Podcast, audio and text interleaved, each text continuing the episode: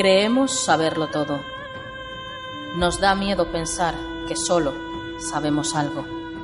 Pero lo que nos aterra es la certeza de que en realidad no sabemos nada. Sígueme por los canales que atraviesan la oscuridad. Remaremos sin descanso. Iluminaremos juntos los caminos de la noche, abriéndonos paso por el canal del misterio.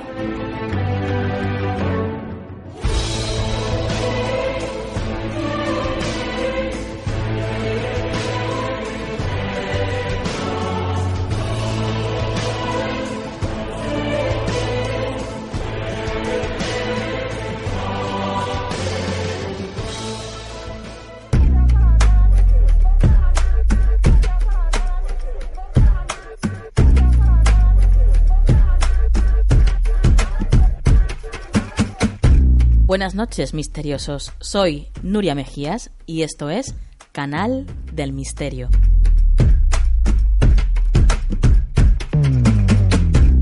Programa número 14. Y nos vamos acercando ya a las Navidades, ¿eh? Ya tenemos a la vuelta de la esquina. Bueno, hoy empezamos un programa con muchos contenidos, así que no tenemos mucho tiempo para, para alargarnos ahora en el comienzo. Eso sí, tengo que deciros que vais a conocer a dos nuevos integrantes, bueno, en este caso nuevas, integrantes del programa. Así que bueno, como siempre, gracias por estar ahí. Empezamos un relato titulado La máscara de Ingolstadt y viene de la voz de la voz de las tinieblas. Como siempre os recomiendo visitar su canal de YouTube. Así que os dejo con La máscara de Ingolstadt.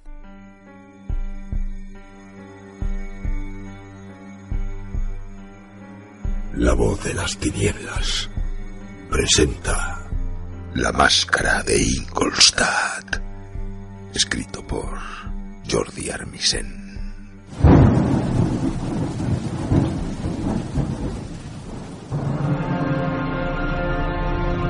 Alemania, invierno de 1937. El fuerte olor a formol no lograba disimular el fétido aliento de la muerte. Y poco le importaba al doctor Samuel Huberman, médico forense.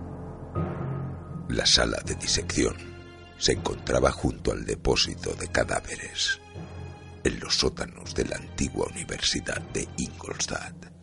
Aquellos gruesos muros de piedra otrora fueron el epicentro europeo de la ciencia el saber y macabras leyendas. Herr Doctor se encontraba ante el cadáver de la última autopsia. Su avanzada edad y los malos vientos que soplaban desde Berlín invitaban al retiro. En su dilatada carrera nunca había presenciado algo semejante. Sobre la fría mesa de acero yacía el cuerpo. Se trataba de un varón grueso y de descomunal tamaño, de mediana edad e indocumentado. Carecía por completo de cabello. La piel cerúlea dejaba entrever una tupida red de inflamadas y purpúreas varices. En el pecho lucía una enorme esvástica tatuada y subrayada por una extraña inscripción una conjunción de números y letras caprichosamente dispuestos. Y como culmen de aquel macabro delirio, una siniestra máscara cubría parcialmente el rostro del monstruoso teutón. Se trataba de un antifaz estilo veneciano, negro satinado muy seductor, de contornos sinuosos y coronado por una curiosa y puntiaguda flor de lis. El forense Huberman estaba totalmente desconcertado. Los informes previos no revelaban ninguna patología conocida. Más bien parecía el detritus de un maléfico experimento o mutación, siendo la inscripción tatuada una especie de número de serie, algo para identificar y poder catalogar aquel monstruo. Era momento de iniciar la disección, extraer, pesar y analizar las vísceras de aquella criatura. Pero antes de proceder a la clásica incisión en Y para abrir abdomen y tórax, intentó quitarle la máscara. La tormenta irrumpió con fuerza. Los cristales de las pequeñas ventanas de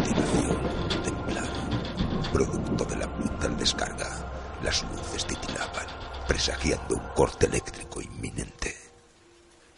El forense, con pulso trémulo, no pudo atinar a extraer la máscara. Por más que lo intentaba, se escurría entre sus dedos. Parecía incrustada en la carne. Provisto de una lente luminosa, se percató de que la piel había generado una callosidad en el perímetro del antifaz. Este, a su vez, penetraba subcutáneamente, ramificándose, interactuando con el cadáver.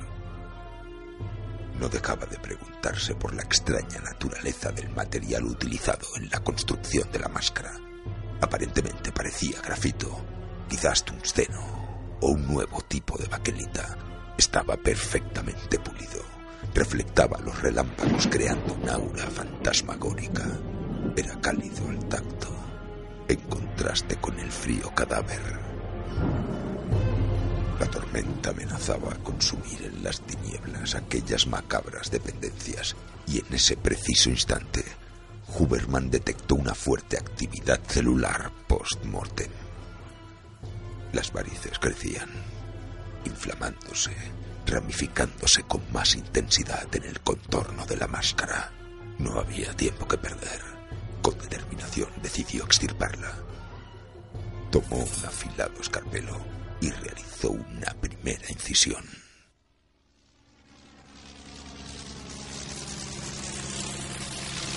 Greta Stagenberg, adjunta al Departamento de Sanidad del Tercer Reich, aterrizó en el aeródromo de Ingolstadt a bordo de un bimotor Junkers de la Luftwaffe. Irrumpió en el Instituto Anatómico Forense altiva y elegantemente vestida, con un entallado traje de chaqueta gris, abrigo largo de cuero negro y maletín a juego. Lucía orgullosa la insignia del partido sobre su voluptuoso pecho. Fanática y adicta a la eficiencia, eliminó los preámbulos protocolarios y se dirigió con paso firme a la sala de disección. No iba a defraudar la confianza que la Cancillería había depositado en ella. Sobre la fría mesa de acero encontró el cadáver enmascarado y cubierto de varices. El cadáver de Herr Dr. Samuel Huberman.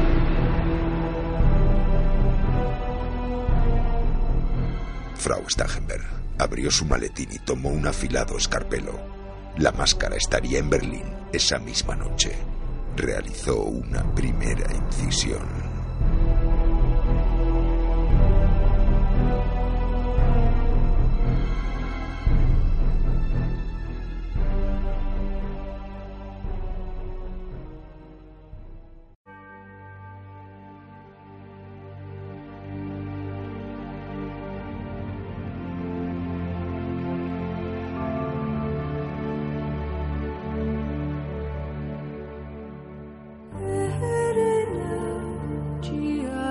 Mitología en Canal del Misterio.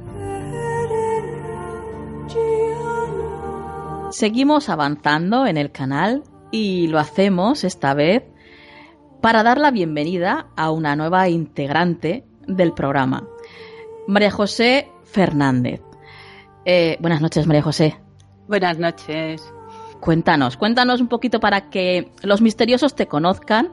¿Cómo te dedicas al mundo del misterio? Bueno, eh, podría decir un poco prepotentemente porque puedo, porque hasta ahora no he podido, hasta hace unos años no he podido y es un mundo que siempre me ha encantado, me ha enganchado desde pequeñita y bueno, pues ahora me dedico a esto porque tengo todo el tiempo del mundo para mí, para hacerlo y es una suerte. Pues la verdad es que sí. Y desde luego, como te he dicho antes fuera de micros, si la vida te trata bien será porque te lo mereces. Eso lo tengo clarísimo. Eh, María José, tú has decidido hablarnos sobre mitología. Pues sí, la verdad es que es un tema que siempre me, ha atraído. Eh, nunca he, sabido lo suficiente y solamente el hecho de, indagar en los dioses y, diosas eh, griegos, en fin, eh, es algo que, me gusta. O sea, siempre que empiezas a ver a, aprender algo o a estudiar algo, tiene que ser algo que te motive, porque contar lo que ya sabes es muy simple y, puede resultar al final un poco aburrido. Pero este tema me gusta y, pienso empaparme bien para transmitirlo. Ay, qué bien, qué bien. Porque tengo que decirte que también es uno de mis temas favoritos, ¿eh? O sea que vamos a disfrutar de lo lindo contigo. Eh, concretamente, y para empezar tu colaboración en el programa, has querido hacerlo con la diosa griega Iris. ¿Por qué? Pues la verdad es que eh, es una diosa que me viene al pelo. O sea, si eh, en algún momento yo tuviera que mm, metamorfosearme en, diosa, mm, sería mm, tendría todas las características de parte de mi, de mi personalidad. Entonces, eh, por eso mismo elegí a esta. Genial. Pues entonces, cuando quieras, María José, estamos deseando ya conocer más sobre Iris. Bueno, pues os voy a contar. Iris eh, la llaman la diosa griega del arco iris. Eh, en la mitología griega, Iris eh, en griego se dice ipik, significa arco iris. Ella es hija de Taumante y de Electra y es hermana de las arpías. Ya sabéis que eran varias hermanas. Sí, sí. En la Ilíada se la describe como mensajera de los dioses y en la Odisea el papel de mensajero se le reserva a Hermes. Iris es la personificación del arco iris. Anuncia el pacto entre los humanos y los dioses y anuncia el fin de la tormenta. Al igual que Hermes, es la encargada de hacer llegar los mensajes de los dioses a los seres humanos, lo que es una mensajera realmente. Está casada con Céfiro. Céfiro es el dios del viento del oeste. A Iris se la representa como una joven virgen con alas doradas. Eh, se apresura con la velocidad del viento de un extremo a otro del mundo. Eh, va de las profundidades del mar y va hacia el inframundo. Es la mensajera especialmente de Hera y está relacionada con Hermes, cuyo caduceo o vara lleva a menudo. La del caduceo es otro de los símbolos que, me encantan. Sí. Por orden de Zeus, ella lleva un jarro con agua del Estigia, con la que hace dormir a todos los que perjuran. De alguna manera les hace un castigo, pero con ese, con ese agua sagrada. Sus atributos son, como hablábamos, el caduceo y, un jarrón o una jarra. Y a veces también se la representa suministrando a las nubes el agua que necesitan para inundar el mundo. Puesto que la función de Iris es transmitir los mensajes de los dioses, Platón relacionaba su etimología con Eirein, cuyo significado es hablar. Así, Iris personificaría la dialéctica y la filosofía. Vamos, que se le, da bien hablar, transmitir esos mensajes entre los dioses y los humanos. Eh, su origen sería el asombro, puesto que su padre, Taumante, está relacionado etimológicamente con la palabra touma, que es asombro. O sea, ella debe ser asombrosa, yo me la imagino asombrosa. Sí, bueno, vamos a, poner unas cuantas ilustraciones en nuestro grupo de Facebook, en ah. Canal del Misterio, para que, bueno, pues nuestros oyentes puedan, puedan ver, ¿no? La imagen tan bella que tienen. Pues sí, para mm, de alguna manera irlo viendo y irte un poco inspirando, ¿no? Sí, sí. Continúo, mira. Iris es capaz de hacer pactos imposibles, utilizando todas sus artes mediante la palabra, la empatía y el poder de convicción que tiene. Por ello es una diosa necesaria para que los humanos se entiendan con los dioses y reciban sus ideas, pensamientos e intenciones. Iris va con un jarro siempre y en él contiene el agua del entendimiento, las emociones y la comprensión. El agua, por ejemplo, en el tarot son las emociones, lo sabéis. Sí. Por ello es única y su labor necesaria para unir el mundo celestial y sus ideas con el, el terrenal y el de los humanos, porque sin esta unión andaría perdido el mundo de los humanos y no sabría cuál sería su misión. Bueno, María José, increíble. Muchas gracias por enseñarnos más sobre esta gran diosa. Y bueno, ahora ya es la labor de los misteriosos el que si quieren saber más sobre ella, pues que hagan de investigadores, ¿no? Desde aquí les instamos a que lo hagan y que busquen más información sobre ella. Pues sí, que busquen porque yo creo que es interesante una vez que te dan unos apuntes sobre algo que te interesa, luego ir indagando por tu cuenta y ver lo que realmente eso significa para ti misma. Sí, muy satisfactorio. Exactamente. Bueno, pues bienvenida al programa, María José. Muchas gracias. ¿Alguna forma de contacto para todo aquel que quiera, pues eso, ponerse en contacto contigo? Bueno, pues tengo mi Facebook, que es eh, María José Fernández, aunque hay muchas María José Fernández, a ver, me encontráis. Me podéis encontrar eh, en Facebook mm, poniendo mi correo, que es mariajosefblas.hotmail.com y luego tengo también otro Facebook que se llama Misterio Escrito, donde ahí pongo yo mis, mis cosas más en plan personal, de poemas y bueno, al final se me junta todo porque se me junta con el otro. Sí, porque tenemos que decir que haces unos poemas maravillosos. Pues sí, bueno, de hecho también le hice un poema a Iris, ¿eh? Sí, sí, sí. Así que todo el mundo que quiera leerlo, pues que visite. Exactamente. Misterio Escrito, ¿no? Misterio Escrito. Y luego mi correo, el que uso normalmente, mi correo electrónico es misteriofloral.gmail.com. Muy bien, pues eh, un placer tenerte en el programa, María José. Muchas gracias por este recibimiento tan, tan bonito. Buenas noches. Buenas noches.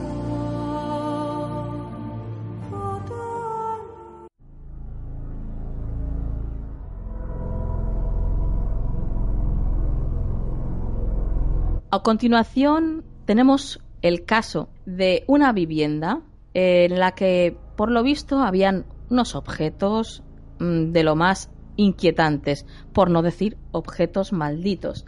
Y para contarnos este caso está con nosotros esta noche en Canal del Misterio Sara Aba. Buenas noches, Sara. Muy buenas noches, Nuria. Muy buenas noches a todos misteriosos. Bueno, encantadísima de que estés aquí con nosotros, ¿eh? Y bienvenida al programa.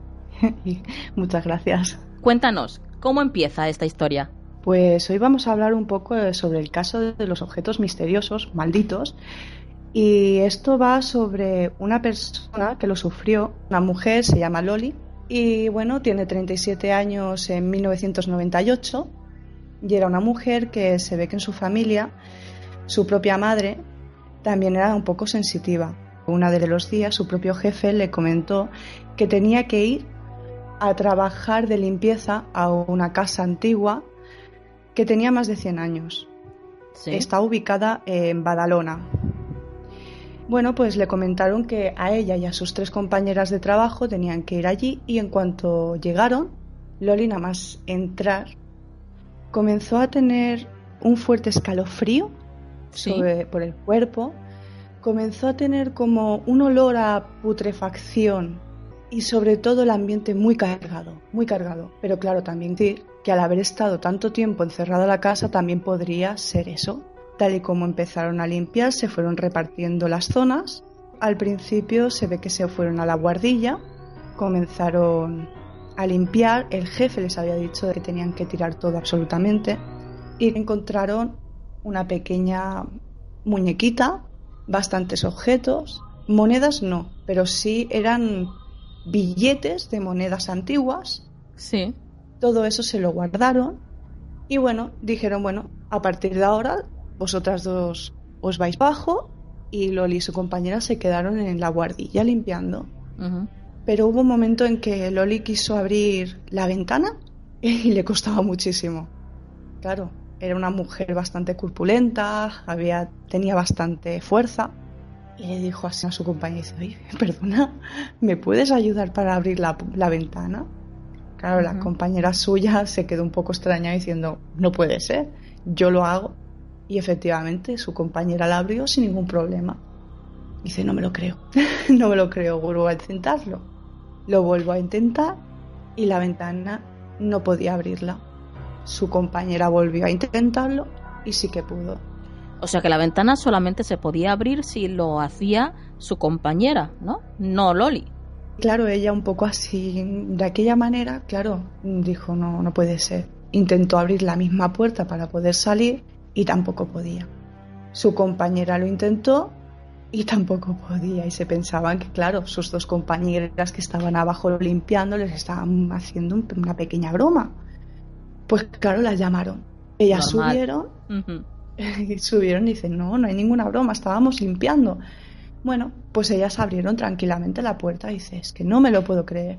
Cerraron la puerta, Loli lo intentó, no podía, sus compañeras sí que podían, y de golpe y porrazo no había manera ni de abrir las ventanas ni de abrir las puertas. Bueno, cosa que las cuatro, las cuatro se asustaron bastante.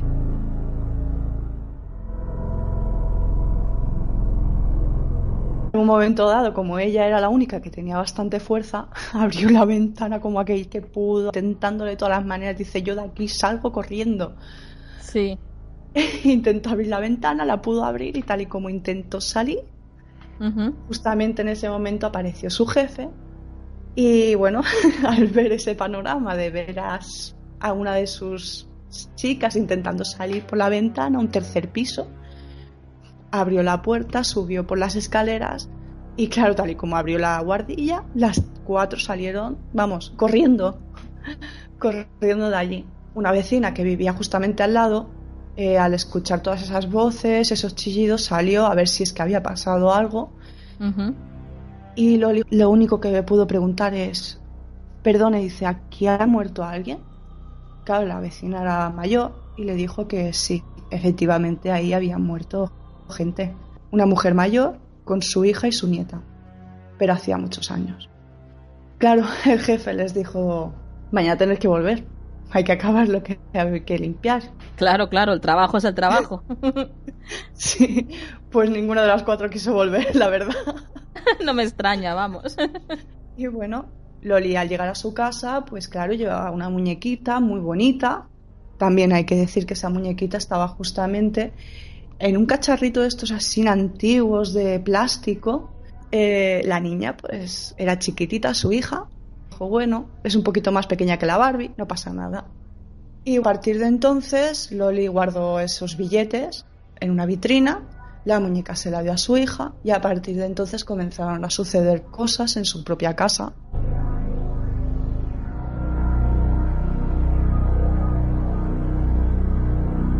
Por lo que bueno, nos ha contado, su propia hija tenía sus muñequitas y tal y comenzaron a ver sucesos tanto que muñecas se caían, su mini cadena, que se ve que en ese momento no tenía programador de, alarma, sí. saltaba la, o sea, se ponía en una cadena cualquiera, a lo mejor a las 7 de la mañana como que a las 5 de la tarde. Todo esto empezó a suceder a raíz de que entrara esa muñeca ahí en, en la casa. La muñeca y también puedo decir que, que eran los billetes que también había traído. Ajá. También llegó a pasar que una de las noches Loli, tranquilamente durmiendo, y de golpe y porrazo comenzó a sentir, sentir al principio que le estaban como cogiendo de, las piernas, y ella se despertó. Y al despertar vio como cuatro sombras en los pies de su cama. Claro, ella se intentó incorporar y se vio a ella misma, pero veía las sombras y le entró un pánico terrible, terrible. Claro, ellos le estaban arrastrando y le estaban arrastrando y ella nada más que estaba chillando. claro, en ese momento su marido se despertó de golpe y comenzó a ver a su mujer que estaba balbuceando algo. Insistentemente, claro, su marido la despertó y ella saltó, saltó. No quiero volver a dormir aquí, no quiero más. Claro, el, marido no, no, se creía esas cosas. Desde entonces, durante unos tres días, Loli no quiso volver a dormir más en su habitación, no sabía qué es lo que había visto. Después de todos estos sucesos, estuvo en calma un tiempecito, pero se ve que una de las noches, el marido de Loli, también durmiendo, se quedó dormido relajadamente y Loli se despertó porque el marido también le estaba sucediendo lo mismo. Comenzó a, sollozar, intentando hablar, pero no podía hablar. La llamaba por su nombre. Y claro, su mujer, al ver ese, esa situación, comenzó a despertarlo, comenzó a agitarlo, por favor despierta, y al despertarse su propio marido estaba llorando, llorando de terror, y le dijo, te creo, dice, me acaba de pasar lo mismo. Claro, Loli... Mm, o sea, ¿le estaban tirando de las piernas a él también? ¿Hacia abajo? Sí, cuatro entes, decía esta persona, cuatro entes oscuros le estaban intentando llevarse para abajo. Claro, este hombre que era escéptico en ese momento no es que no le entraba en la cabeza. Al pasar todo esto, Loli tuvo que pedir ayuda. Ayuda a una amiga de la familia y le comentó todo lo que había pasado. Lo que hizo fue poner una vela en cada estancia de la casa, siempre con las ventanas cerradas, hasta que se consumieran. O sea, era como una especie de ritual, ¿no? Exactamente, para saber quién o qué había. Ahí en ese momento se sabe que hubo una limpieza, se ha dicho de que no se va a hablar ni de lo que había ni de lo que no hay, pero supuestamente todo esto viene relacionado con los objetos. La muñeca se dio y los billetes no se encontraron en la casa. ¿Desaparecieron? Desaparecieron.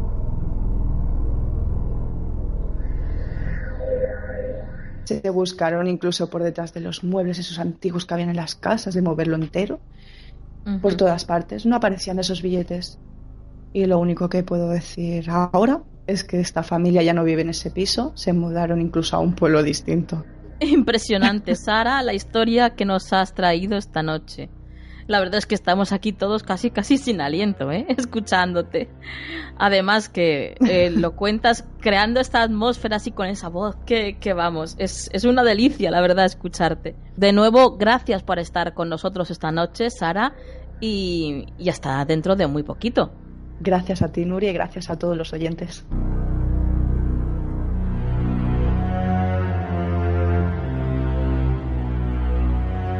¿Quieres ponerte en contacto con nosotros? Nuestro email, tu rincón del misterio, arroba gmail.com. Después de escuchar este caso tan misterioso, está con nosotros Silvia Treserras. Buenas noches, Silvia. Buenas noches, Nuria y compañeros del canal del misterio. Esta noche vas a hablarnos del arcano de los enamorados. Cuéntanos, ¿Qué significado tiene esta carta? Esta carta está representada por un hombre muy joven, de rubios cabellos, y que aparece de pie sobre un suelo amarillo. Viste una túnica rayada azul, roja y amarilla, y está flanqueado por dos mujeres cubiertas por vestidos rojos y azules. Una de las mujeres es de más edad que la otra. Una sujeta al enamorado imperiosamente por el hombro. La otra refleja una gran serenidad en su rostro. En algunas barajas se puede apreciar que una de las mujeres lleva bajo el vestido ropa de color blanco. Encabeza la carta un sol de grandes dimensiones que tiene en su interior un cupido dispuesto a lanzar su flecha. En el tarot de White, el personaje aparece con las manos cruzadas sobre el pecho y con los pies calzados, de pie firmemente sobre el suelo. Esta carta sugiere una gran dualidad en el personaje central, que parece enamorado de las dos mujeres y que está indeciso entre elegir una u otra. Falconier, cuyo tarot se basa en la simbología egipcia, nos dice de esta carta, como el neofito vacila entre los dos caminos que le muestran dos mujeres, símbolos respectivos del vicio y la virtud. Un genio que en la altura empuña un arco, dirige su flecha contra el vicio, en representación del castigo reservado al hombre, que haya preferido el camino fácil del vicio, y haya repudiado el austero sendero de la virtud. Este arcano resume la lucha entre la conciencia y las pasiones humanas. De esto deducimos que la figura de los enamorados nos sugiere la dualidad y la elección de las que somos víctimas a lo largo de nuestra vida. Siempre podemos escoger entre el camino fácil y aquel que nos lleva a los destinos más puros. Son famosos las reproducciones de los tarots de Papus, de Pinal, de la Transición, de Lionel, de Kurt de Gebelin y de Oswald White. ¿Y en el terreno personal qué quería decir? En el terreno personal, según Kaplan, significa amor, desarrollo, despreocupación, optimismo y libertad emocional. Pero si aparece invertida, indica fracaso, frustración en el amor, inconstancia y deslealtad. Otros autores le han atribuido el simbolismo de la sexualidad y de las pasiones humanas. Colette Silvestre dice en su obra que los enamorados ponen de manifiesto la existencia de un dilema frente a una lección. En el terreno afectivo puede significar resultado inmediato en este terreno. En el terreno amoroso, sentirnos queridos por todos.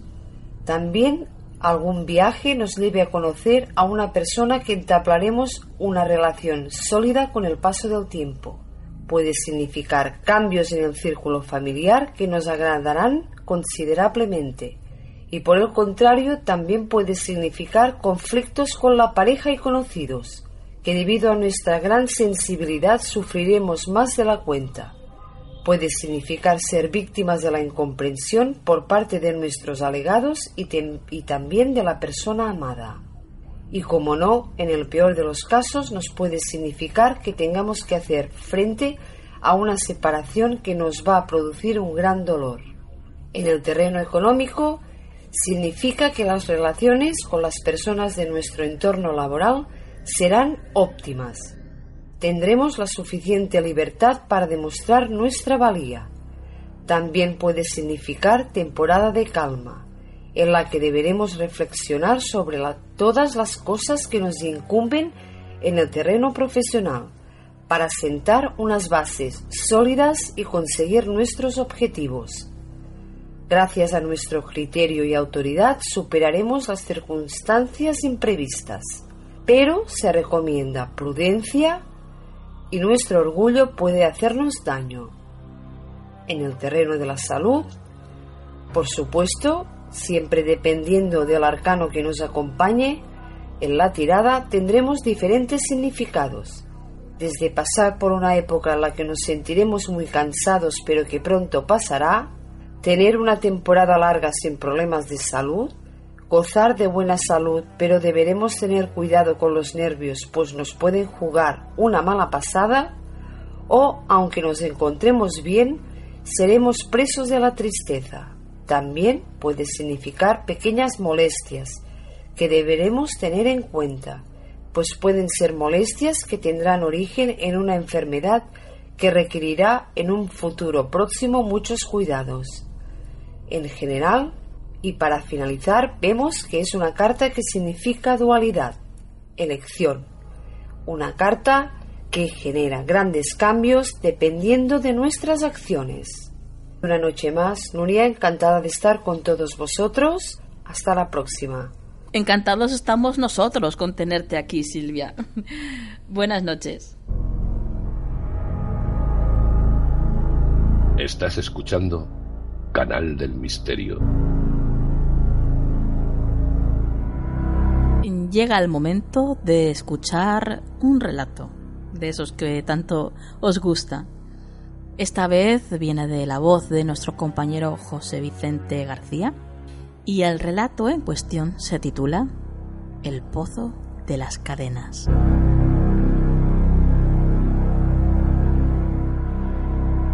Cuentan en Tecate un pueblo ubicado al final de la Rumorosa, que en tiempos de la Revolución, allá por 1910, vivía un matrimonio sin hijos.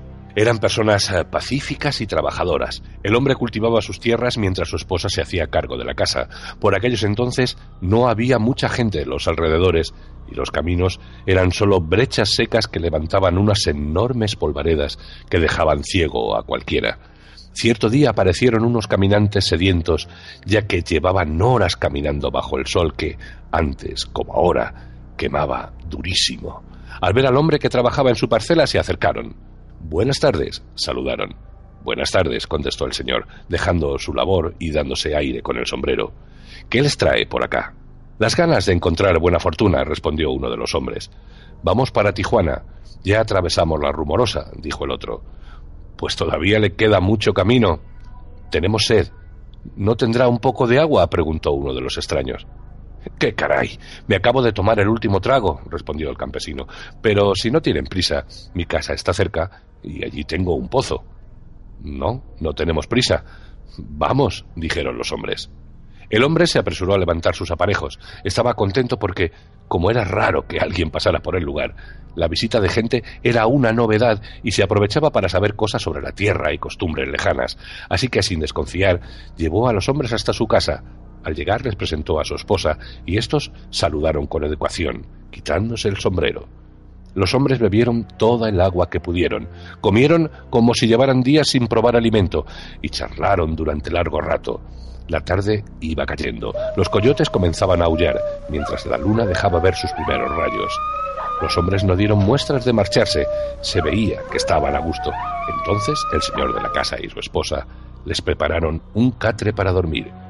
Muy avanzada la noche, un grito se escuchó haciendo eco a lo lejos.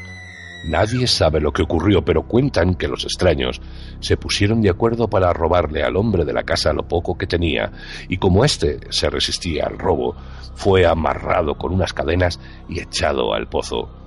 La luna fue el único testigo de aquel suceso. De su esposa, así como de los hombres, no volvió a saberse nada. Desde entonces hay noches donde en el pozo se oye mucho ruido. Quien lo ha oído dice que el muerto logra salir y arrastra sus cadenas mientras llora entristecido. Dicen que vaga en busca de su esposa desaparecida y de los desalmados que lo mataron.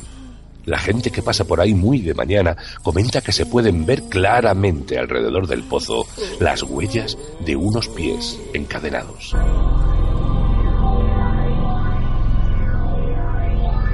Espiritualidad en Canal del Misterio.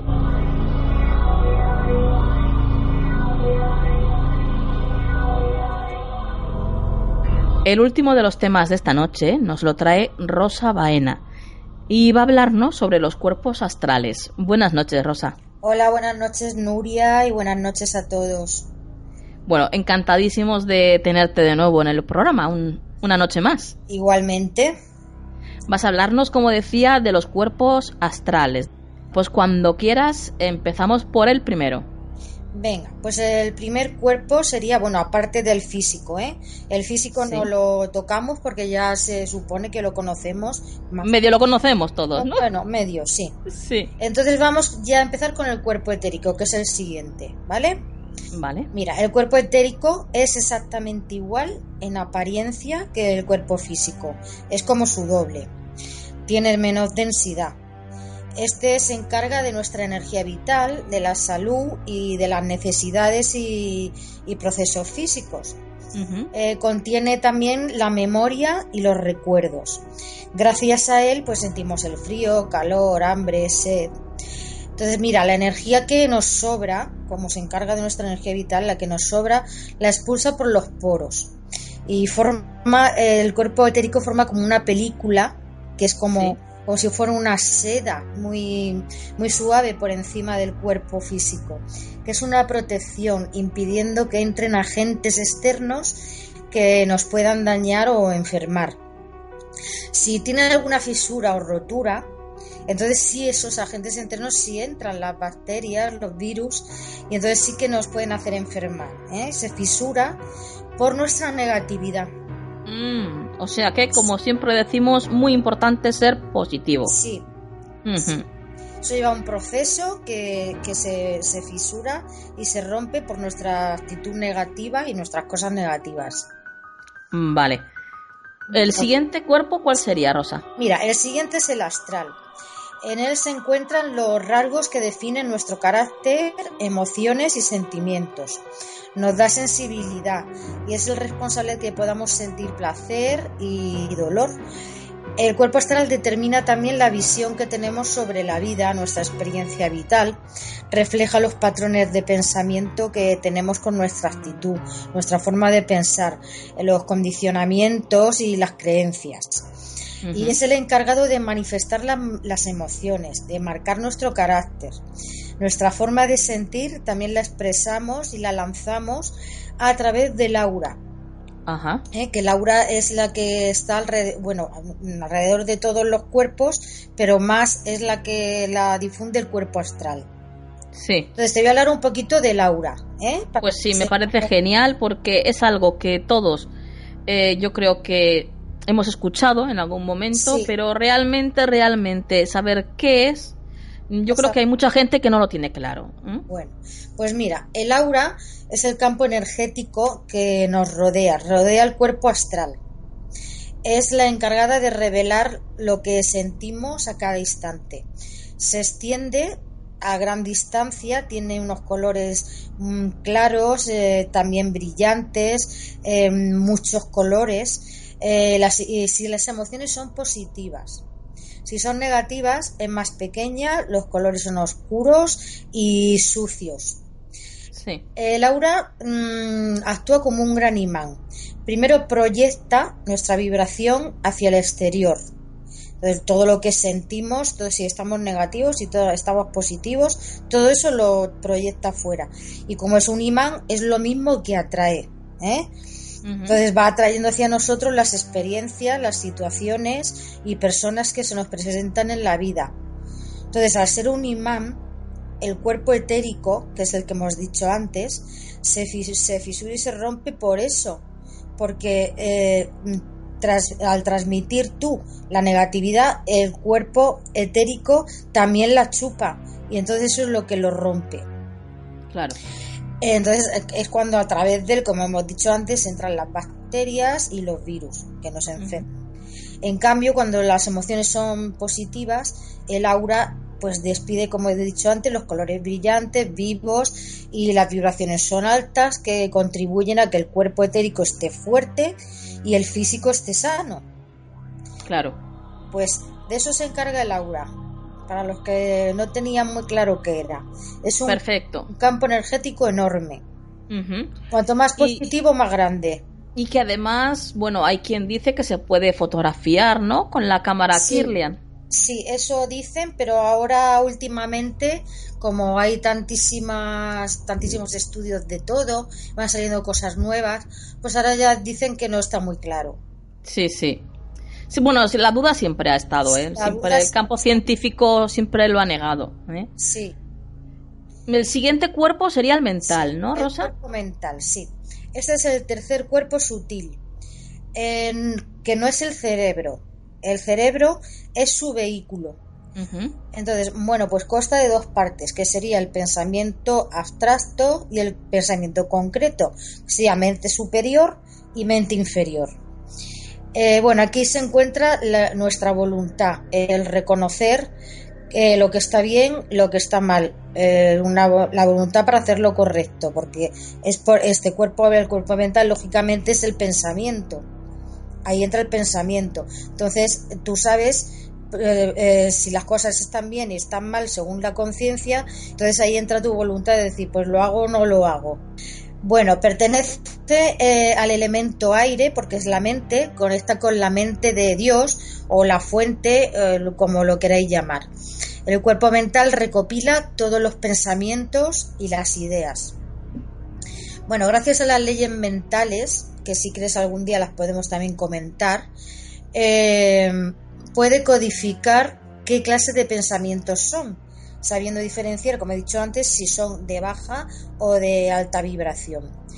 Va buscando siempre el equilibrio perfecto. De esta manera, si el pensamiento es bajo, pasa al cuerpo astral donde están los sentimientos y emociones, entonces nos hace sentir mal. Eso es, ese pensamiento, tengo un pensamiento malo o, o negativo, vamos Negativo, a decir, sí. un pensamiento negativo. ¿Qué, eh, ¿Qué emoción me va a hacer sentir? porque pasa al cuerpo astral? Pues negativa. Claro. Lo mismo, si pienso algo triste, me voy a sentir igual, triste. ¿eh? Igualmente, si el pensamiento es alto, pues igual, eh, pienso, pienso en una cosa que me hace sentir bien, entonces mm, es- ese pensamiento me va a dar la emoción buena, me voy a sentir bien. Entonces, como la voluntad está ahí, que te he dicho, en este cuerpo, también el cuerpo mental, parte de la voluntad, ahora también tendremos otros cuerpos que la tienen, eh, podemos corregir esos pensamientos negativos, porque tenemos libre albedrío. Entonces, podemos, por nuestra voluntad, si queremos, trabajándolo mucho, decir, bueno, pues me quito esto de la cabeza y me quito las cargas también conscientemente y paso, paso el pensamiento limpio al cuerpo astral, a mis emociones, que no me haga sentir mal. Entonces, eh, ya te digo, pasa al cuerpo astral porque mm, lo que queremos es que tenga buenas emociones y vibraciones buenas, porque así pues estaremos mejor. Porque la conciencia de nuestro ser interno le corresponde a la mente superior.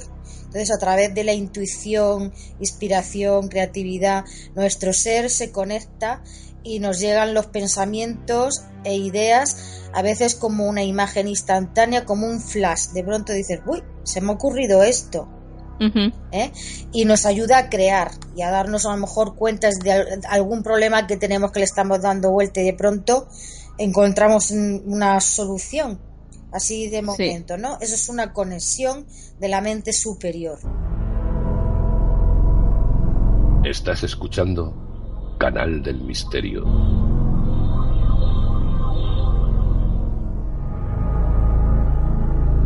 ¿El siguiente cuerpo cuál sería, Rosa? Bueno, te voy a decir que el cuerpo mental influye directamente y une a los otros cuerpos, ¿eh? al físico, al etérico y al astral. Estos serían los, los cuatro cuerpos más densos. Ahora ya pasamos a, los cuerpos menos densos, que sería el cuerpo causal o de la voluntad. Este es el cuerpo, eh, aquí ya se complica un poquito, vamos a poner esa atención. Mira, eh, toda nuestra vida, o sea, el porqué de, venir aquí depende del cuerpo, del causal o de la voluntad y de la respiración. Esto eh, la respiración está muy unida a este cuerpo porque es el alimento del alma. Es eh, el aliento, lo primero que hacemos al nacer y lo último al morir.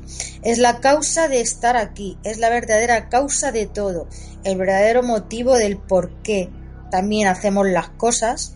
Y bueno, pues es la causa y motivo también de la experiencia que vamos a elegir en la tierra. ¿Eh? El alma elige eso. Bueno, vamos con el cuerpo de conciencia o el alma. Este cuerpo es lo que entendemos por alma. El alma está formada por el cuerpo astral o de las, o de las emociones, el mental y el causal. Vale, o sea que la suma de estos tres cuerpos sería el alma. Sí, son el alma, que son las emociones, la, mente, que es, es, la mente superior, el, los recuerdos, el subconsciente, todo eso eh, sería. Y luego el cuerpo causal, el por qué, porque el alma elige una causa para volver. Entonces es el vehículo, el alma, el vehículo que utiliza el espíritu para experimentar la vida. En ella se acumulan todas las causas de comportamiento, los pensamientos, las emociones, las actitudes de esta vida y de otras, ¿eh? de las que hemos vivido antes y viviremos después. El alma recopila, como ya he dicho, todo lo que vivimos, teniendo que repetir experiencia o parte de ella si no hemos sido capaces de hacer lo que nos propusimos hacer al nacer. O sea que mm, si no hemos cumplido, repetimos curso. Sí. Antes de nuestro nacimiento elegimos lo que queremos o debemos, experimentar para que el, alma evolucione y el espíritu evolucione. Entonces, según el libre albedrío, pues el alma lleva esas cargas energéticas, emocionales y mentales que acumulamos en las pasadas vidas y no hemos soltado, porque como podemos elegir hacerlo de la manera que queramos, por el libre albedrío estoy diciendo, pues puede ser que eh, lo hagas bien o no lo hagas, tiendes o lo hagas mal y, entonces repites. Bueno, el alma necesita un espíritu que la anime y el espíritu necesita un alma para poder expresarse en la persona humana, con el cuerpo físico. Es como ese espíritu, alma que lo relaciona con el cuerpo físico. El alma está en medio. Vale. La conciencia está codificada en cada ser humano, en los genes. Entonces, es la que nos irá indicando en cada momento lo que tenemos que hacer y cómo debemos actuar. Si actuamos bien, según nuestra conciencia, el alma se sentirá plena y nosotros nos sentiremos pues alegres, satisfechos, felices, vivos y mental y emocionalmente muy bien. ¿Vale? Claro. Eso está claro, ¿no? Lo entendemos. Totalmente. bueno, ahora vamos ya con el, el ser, que es el séptimo cuerpo, que se le llama el de la liberación. Ujú. Bueno, este es el cuerpo, es nuestra esencia divina, la luz que pertenece al todo, al universo, a Dios, lo, co- como lo llamemos. Y este, como he dicho antes, tiene que buscar un alma adecuada eh, para encarnarse, ¿no? Eh, de otra manera, no podría vivir la experiencia en la Tierra. Entonces, el, alma es el vehículo de expresión del espíritu y el espíritu es quien le da la energía al alma y la anima. Esta eh, da la oportunidad al espíritu, al ser, para que viva cada experiencia, porque el espíritu no tiene forma. Y entonces este consigue la evolución a través de las distintas encarnaciones y experiencias de vida. Entonces los cuerpos que forman el alma, que ya he dicho antes, los que Sí. son, eh, pues viven y mueren dejando toda la información conveniente referente a esta vida y a las demás para la siguiente reencarnación. Os voy a comentar, si os parece, eh, qué pasa con todos estos cuerpos tras la muerte, cuando morimos. ¿Te Sí. parece bien, Nuria? Fenomenal. Pues mira, el cuerpo etérico, que es el primero, tarda en deshacerse tres días.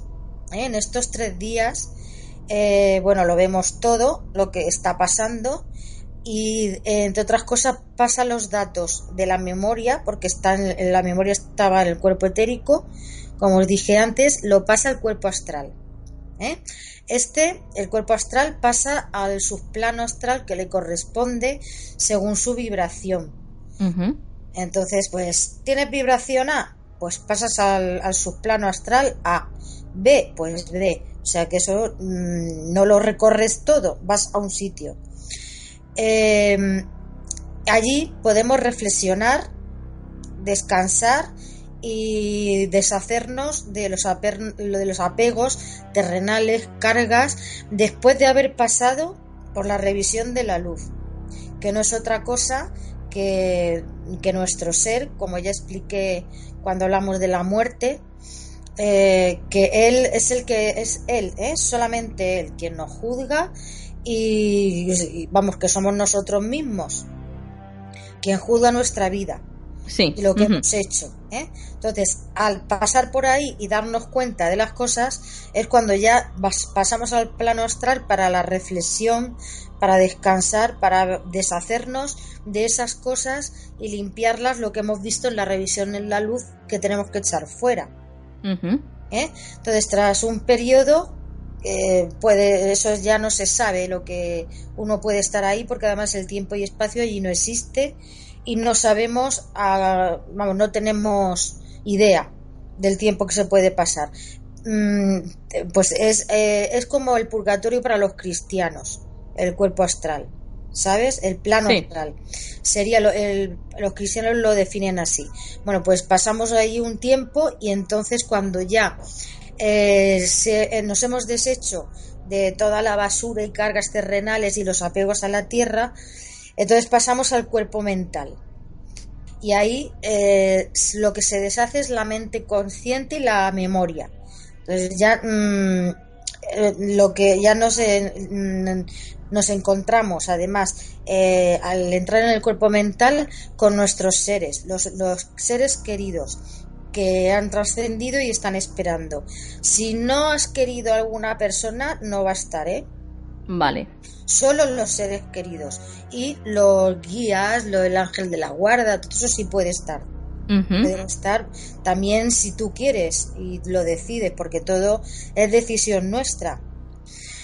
Bueno, Y el- en este plano. Rosa, es donde decidimos qué hacer, ¿no? Si nos volvemos a reencarnar o seguimos evolucionando. Sí, porque ahí ya vamos a ver eh, con qué, qué hemos eh, que en, el, en el plano astral de qué nos hemos podido deshacer, de qué no y qué es lo que lo que vamos a vamos a querer repetir.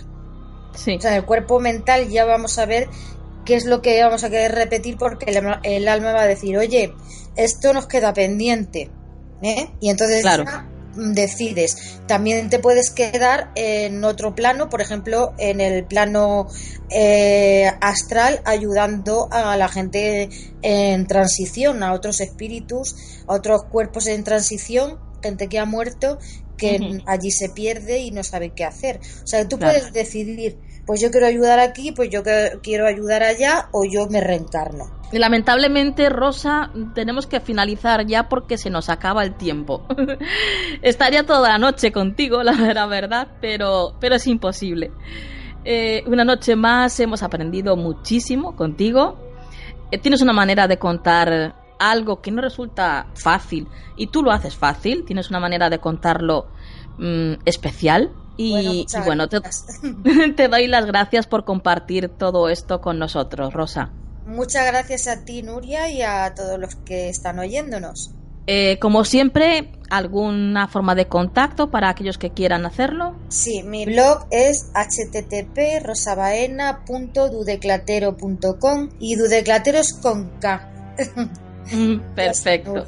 Muy bien. Bueno, como te decía Rosa, muchas gracias por todo y buenas noches. Bueno, buenas noches Nuria, buenas noches a todos. Un placer. Pues eh, hasta aquí el programa de hoy, misteriosos. Una hora, como habéis escuchado, llena de misterios, de mm, historia, de espiritualidad, de relatos, bueno, de un sinfín de cosas que nos encanta traeros pues todos los jueves a las 10 de la noche, como sabéis.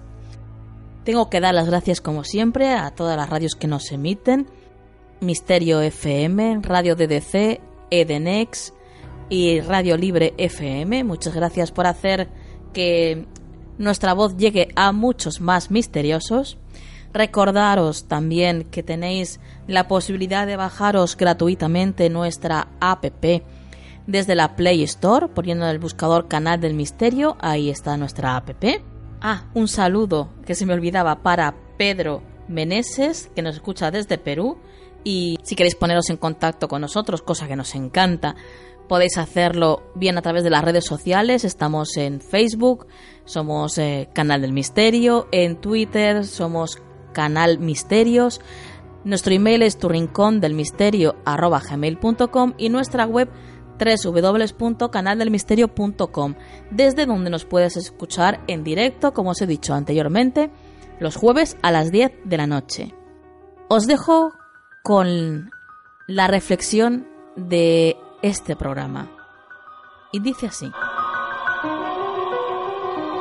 Solamente el individuo que no se encuentra atrapado en la sociedad puede influir en ella de manera fundamental.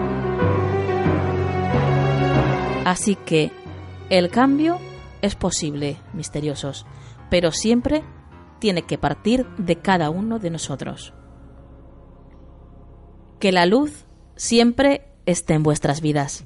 Buenas noches.